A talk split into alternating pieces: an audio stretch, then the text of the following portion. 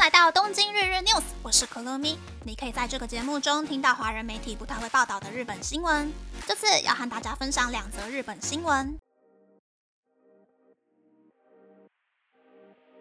第一则新闻是七月份的实职薪水比去年下降百分之二点五。日本厚生劳动省昨天宣布了七月份的劳动统计调查报告速报。可以发现，根据价格波动的幅度所计算出来的实质薪资，比去年七月下降百分之二点五，已经连续十六个月呈现下降趋势。而且，日本企业调薪的速度完全赶不上物价上涨的速度。日本上班族薪水七月份的月薪比去年七月多出百分之一点三，平均月薪是日币三十八万六百五十六元，包含基本工资和各式津贴的固定薪资增加了百分之一点六。加班费等非固定薪资增加了百分之零点五，奖金等特殊薪资增加了百分之零点六。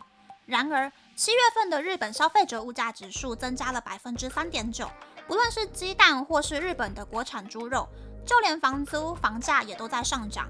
消费者物价指数的增加幅度远远大于薪水的增加幅度。第二则新闻是，推特变成 X 后，对地方政府造成的影响比想象中严重。今年二月，X 宣布对连接不同软体的应用程式界面 API 收费。原本推民们可以免费使用 API，在外部软体设定自动 Po 文，或是分析 Po 文后的数据。没想到 X 又在三月份加码，宣布免费用户一个月最多只能够 Po 一千五百则贴文。但是许多地方政府会使用 API，在天灾等重大事件发生的时候排定自动 Po 文。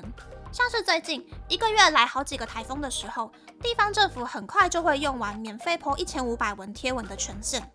例如熊本县的官方账号，在七月初熊本县淹水的时候就没办法泼文了，也因为无法在 X 排定泼文，连带影响其他社群软体上的官方账号的泼文时间。熊本县的信息通讯组长表示，虽然有考虑升级成 X 的付费用户，但是还是有泼文限制。而且 X 的政策经常出现变化，熊本县无法预测升级后是否可以稳定的经营 X 的官方账号。事实上，熊本县的 X 官方账号在七月底就被冻结了。除了熊本县、岩手县的花卷市、大分县的佐伯市等等的地方政府的官方账号也被冻结。虽然后来解除了冻结，但至今依旧不明白为什么账号会被冻结。另外，也有消极应对 X 政策修改的地方政府。例如，宫城县的官方账号从二月份开始就不再排定自动 Po 文，甚至最近完全停止更新 X 的官方账号。宫城县表示，X 只是传递讯息的其中一个方法，停止更新 X 账号对他们的影响并不大。除了地方政府，JR 东日本也担忧，如果 X 对 API 进行收费，可能无法及时传递电车的运行情报。虽然目前 JR 东日本的账号还没有发生上述那一些地方政府曾经出现过的问题，但公司内部已经在寻找可以代替 X 传递即时讯息的方法。不过，好消息是，X 的日本官方账号在八月十五日宣布，政府和公共机关可以免费使用 API 发布灾害相关的讯息。熊本县等地方政府也重新开始在 X 上 Po 文。以上是这次和大家分享的两则新闻。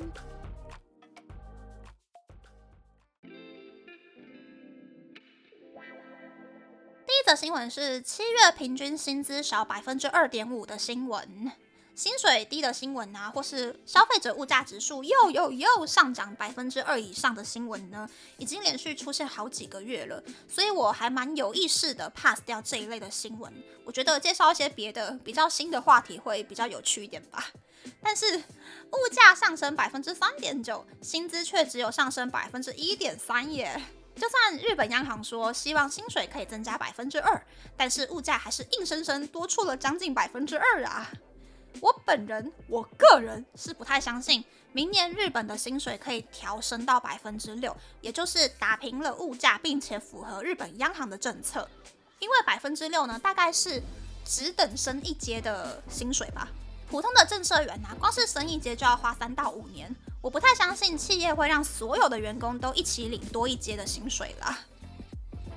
第二则新闻是 X 坏坏地方不爱的新闻。我上班的公司也在思考说要不要变成 X 的付费会员，因为我负责的是那种达成指定条件的人就有机会得到奖品的活动，为了提升业绩的那种行销活动。既然公司只有 X 还有 YouTube 两个官方账号，X 的实用程度呢，就成了我的庆每一周开例会的时候一定会出现的话题。说真的，我觉得变成 X 之后，追踪账号的用户点开我们的官方账号，po 文的顺序啊，不是从新到旧，而是变成观看次数高到低。对我来讲，就完全没有宣传效果。除非是有投放广告，不然新的活动的观看次数一定就是会沉到最下面去嘛。而且我觉得变成 X 之后，自动推荐的 po 文就只剩下广告了，不像 Meta 那样子充斥着演算法建议的其他不认识的 po 文。所以我负责的活动贴文，我自己觉得啦，观看次数比之前的活动大概掉了三到四成吧。啊，不就好在这一次的活动条件看起来很迷人，而且又有母公司还有合作厂商。免费的帮我在他们的官网或者是 APP 上面推播，不然这一次先别说最后的业绩长怎样，光是参加活动的人数就很难达标了。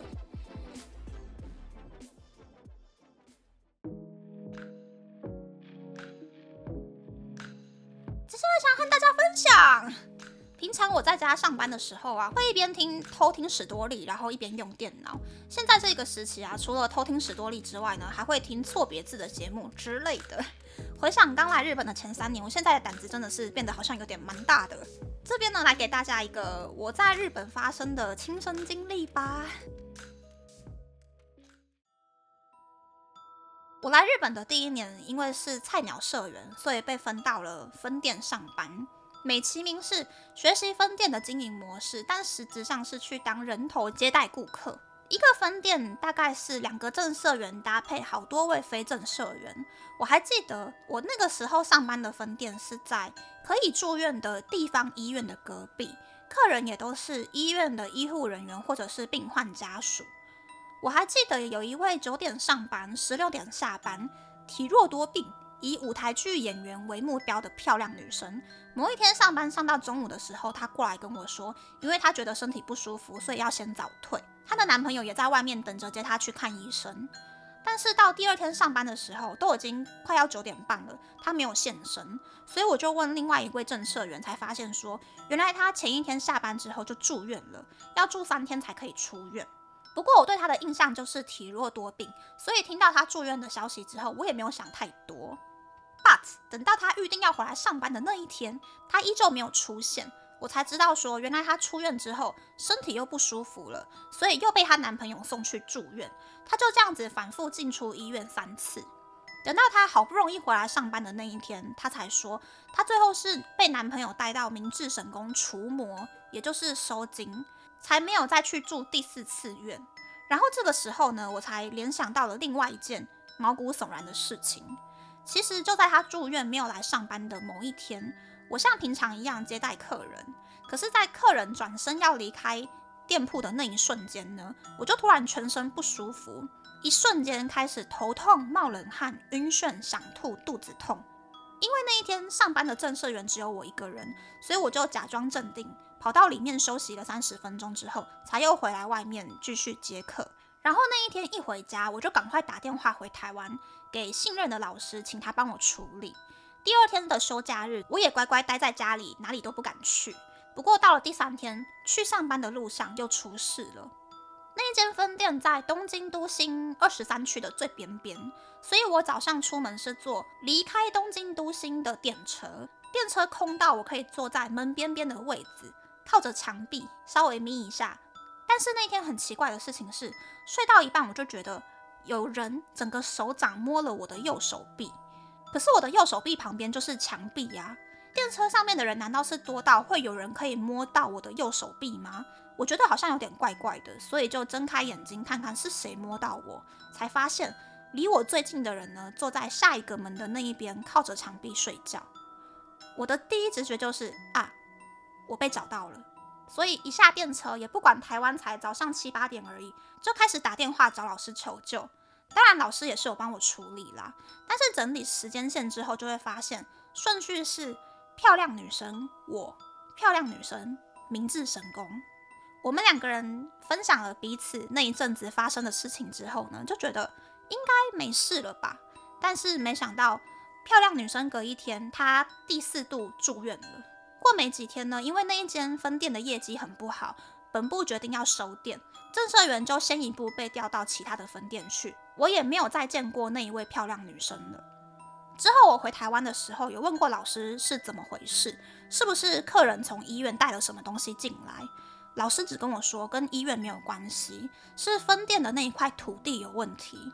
虽然分店的那一栋建筑物才刚盖好两年，但是那一块地不是很干净，所以我就再也不敢去那附近了。